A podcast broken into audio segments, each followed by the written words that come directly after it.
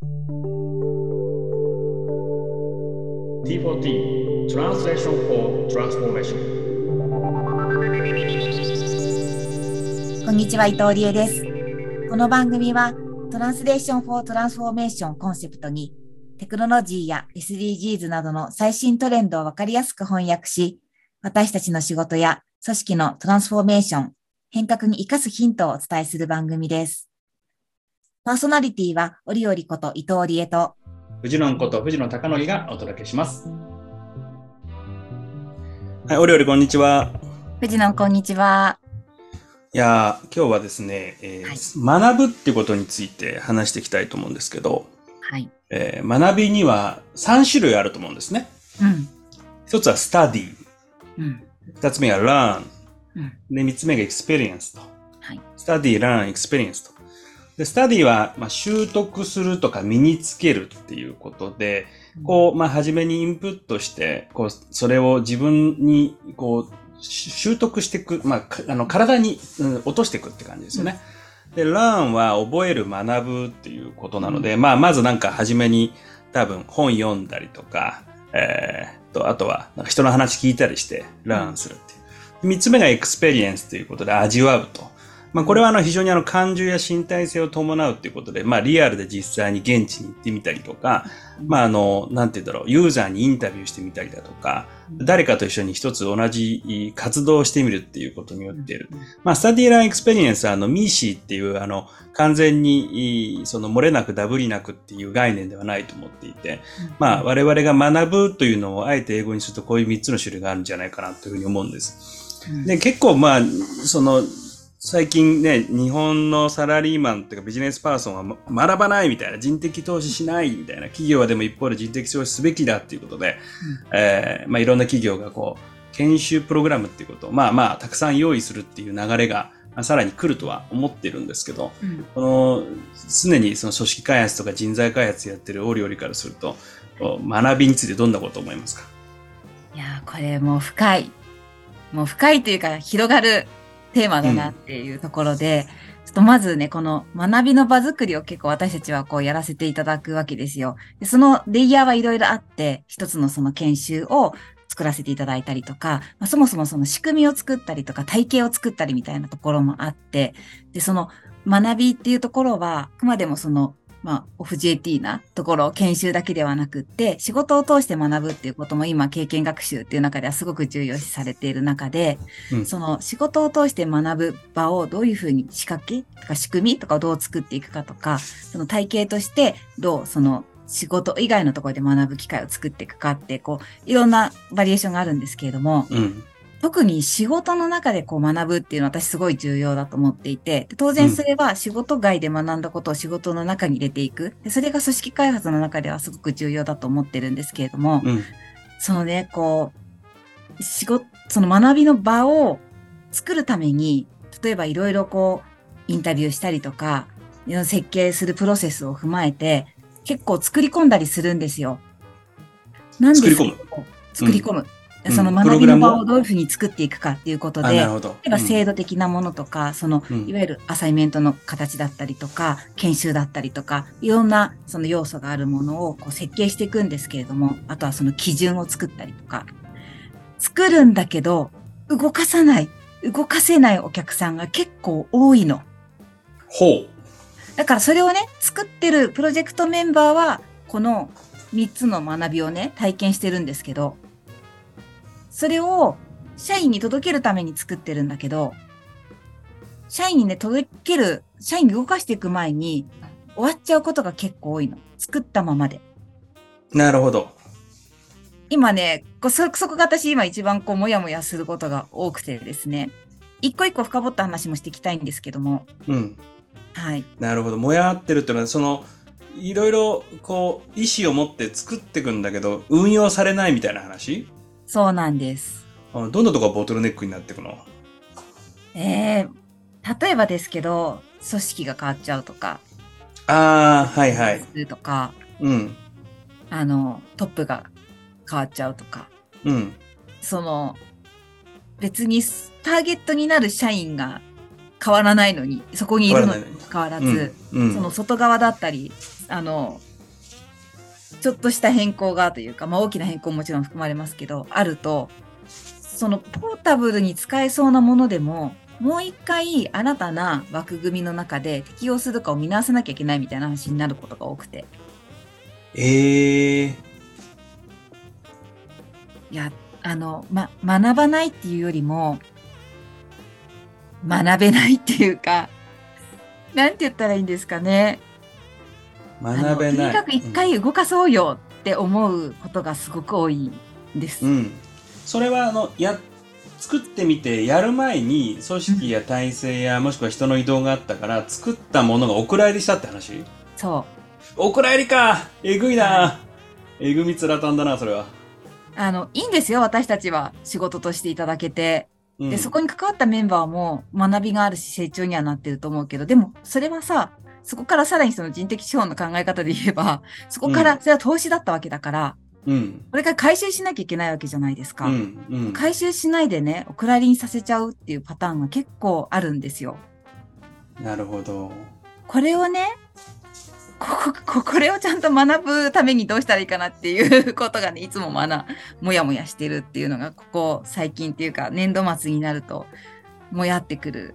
現象ですね。いやー、きついな。なんか、あ、年度末になるとってことなのね、これは。これ組織変更が起きた時に、うん、あれどうなるのかなっていう行方が、あの、闇に乗っかることがあるわけでして。もうそれってでもさ、その、その当時にいた人、まあ、まあ、その、変わる前の人が何のためにこのプログラムが設計してあったのかっていう目的とか、うん前提とかってことを公認者に引き継ぐっていうことって、その上の人がね、担当レベルの人じゃなくて、上の人が引き継ぐってことが抜けてるみたいな話なんじゃないの？いやー、うんまさにそうだと思います。ね 小さい声だった。だよね。でもそれって、その、上位職の方が、その、やっぱり人的投資っていうことへの、うんまあ問題意識は持ってるものの、はい。なんて言うんだろうな、その問題意識への、こう、ちゃんと対話がなされてないみたいなことあると思ってて、なんか変な話、あれだよね。その、えっ、と、塾に、子供の塾に通わせてみたけど、あそこはダメだ、あの先生はダメだっつってなんかすぐこう、うん塾ばっか特会引っかえするみたいな。うんうんうん、で、その、しちゃうっていうことかも、に近いような気がしていて、その、どこのプ、どういうプログラムがいいのかとか、何がいいのかの前に、何のためにやるのかっていうところさえ、ちゃんと握られてたら、じゃあまずちょっとやってみながら、そこの中で何が問題だったかを振り返ろうみたいな風になるべきなんだけど、も、もったいないよね、確かにね。もったいないんですよ。しかも、なんかそれ自体はすごくいい仕組みができたねとか、なんかここ、これは具体的にこういうふうに動かしていけるといいね、みたいなことを、こう納品後の振り返りとかでフィードバックもらっていたとしても、うん。組織が変わるとか、なると、もう全部なんかゼロリセットみたいになっちゃう。あー。やっぱあれなのかな？うん。ん。あやっぱ何？どうぞ。担当者からしてみると、えうん。ここまで思い込めてやってきて、具体的にもう4月からこんな風に動かそうと思ってたのに、いや、辛い。でもちゃんと担当同士はちゃんと引き継いで、あの自分が異動になっても、なんとかさんにきちんとこう伝えていきますよ、みたいな形になるんですけれども、実際それが機能するかどうかは、その新しい組織の方針が出てくる7月以降まで、ちょっと様子を見なきゃいけないみたいな。その時にうまく乗せていけるようにするとかっていう。なんかね、全然上の方々が投資として見てないんだなっていうのは相変わらず、相変わらずですけれども、うん。その投資として見ていれば、じゃあこれがどれだけ、その、実際に新しい組織だったりとか、新しい、こう、組織体とか何かの中で使えるかどうかっていうのを、ちゃんとこう、材料として洗い出して見てくれると思うんですけれども、うん。多分、なんかこう、経費として見ていると、まあ、使い、使い切ったっていうか、使い終わったみたいな形で流されていっちゃうんだろうなと思っていて、人的資本っていう、その、投資の考え方が HR の上の人たちとか、すごく大事な、どれだけお金を使って、なんかその準備をしているものを使ってみて初めて回収できるのに、使わないでぐらいりしてるっていうものが山ほどあるよってことを、なんかちょっと気づいてほしいなって。そういうラーニングどうやって作ったらいいかな。いやー、いや、これ聞いてる、あの、おね、企業のそういう人事とか組織開発やられてる人は、まさにうちの会社でもそうです、みたいな風に、あの、身につまされる感じがあると思うんだけど、あの、それは一つあるなと思うのは、あの、世、世、世の、その、親が、その、教育論っていうのを、うんその、みんな好きに語れるわけよ、主観で。教育とはこうあるべきだと。うんだから、それと同じように、その組織論とか人材育成論っていうのも、うんそれぞれの人が主観として持てるものなんだよね。うんだから自分の経験の中から人はこう育つとか、自分はこう学んできたっていううん、自らの考えがあるから。だから、人が変わると、いや、俺はこう思う、私はこう思う、みたいな感じでゼロリセットにしたくなる気持ちは、うんなんかわかるんだろうね。ってなると、その、じゃあ、世の教育論で考えたときに、じゃあ、ステム教育が必要だとか、探究学習が必要だとか、子供には生きる力が必要だみたいな話になってきたときに、まあ、ちょっと前までや、今もあるけど、社会人基礎力とかね、うんえっ、と、その未来人材ビジョンで考えたときに、これこれこうだと。やっぱりその、えー指針が必要なんだろうね。うんうん。で、その指針に対する共通理解があった上でいくと。まあなんで、今の時代で言うと、例えばじゃあ、いその、僕たちの時代は割と、その、いい高校に入って、いい大学入っていくと、うん。なんかその、障害年者が上がりやすいっていうのは統計的に出てたけど、今じゃあどうなんだみたいな話の中で、まあ世の、あの、親は自ら、その、よ世の中の流れを読みながら考えるわけじゃない。うん。でそこには一定の潮流というのがあるわけで、うん。で、同じように、その、本当は人材育成論においても、世の潮流とか、世の中が今言っている目的は何なのかっていうことの、ちゃんと学びを、う上の人にしてもらうってことが必要なんだろうと思うんだけど、だからそういうのをこう、それこそ役員クラスの方がね、人的資本経営ってことをちゃんと理解する、まあ部長クラスの方でもいいんだけど、ん。取るっていう場とかって作られてないの今、企業の中で。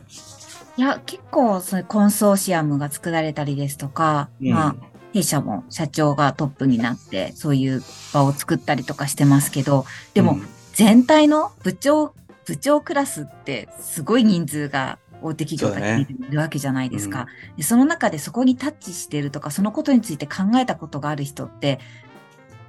2%ぐらいしかいないんじゃないんですか？なるほどね。そんなこと言っちゃいけないかな。だからもっと、そのことについて、あの、なんて言うんだろう、世の中こういう動きだよ、トレンドだよっていうこと以上に、その観点で見たときに、自分たちの会社の予算だったりとか、その仕事を見たときに、経費として、コストとして、あの、処理しちゃってるものの中に資産として見るべきものがあるんじゃないか、みたいな観点を持ち直すみたいな、なんかトレーニングじゃないけど、なんか必要かもな、なんていうのは、すごく、こう、特に年度末にかけて感じるところであったりします。いやーなんかあの人材教育とか組織開発を経費として捉えると、1年でプログラムはお蔵入りになるというケーススタディを、あの、はいい、ただきましたけど。いやー、きついね、これね。なんか、この今のこのきついです15分よ間きつ、きつい音読、読語感があるきやつだな。なんかね、本当に非常にもったいないって思うし、そこから初めて、この3つのね、3つの学びっていうものを組織の中で動かせるのに、その手前で葬るものがあまりにも多いような気がします。そうか。なんかね、世の部長の方々と、この人的投資とかを、それこそ study、learn、experience っていう段階を経て、うん学ぶ場を作れたらなと思うんだけど、なかなかそういうのを会社の中でやらせてもらえないんだよね。若手中堅ばかりをやろうとしてうんしまうっていうところは、どうしてなんだろう。なんか部長さんたちとかって、研修の機会ってなんかやっぱり若手中堅に比べて少ない気がしない？そうでもないの？うんあるはあるか？結構差があるんではないかと思いますね、企業によって。企業によって。はい。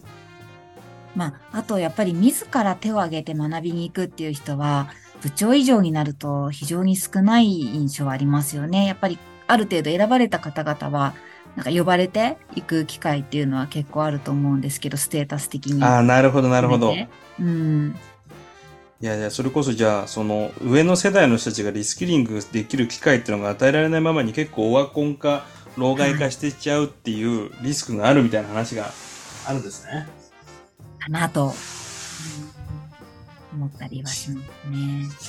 頑張ってやろう、これ。あの、頑張りましょうなんかうんリスキリングっていうのがね、デジタルの話ばっかりになりがちなんだけど、うん人的資本系をちゃんと学ぶみたいなことっていうのは、はい今のこの時代のリスキリングには重要なテーマだなっていうふうに思った次第であります。えー今回は、どこか感がもやもやした感じで終わります。お料理あり、ケーススタディありがとうございました。なんでもないです。この番組は働くを変える窓を開ける株式会社働き心地研究所と知恵を広げる知恵を育てる株式会社モンジュの知恵の提供でお送りいたしました。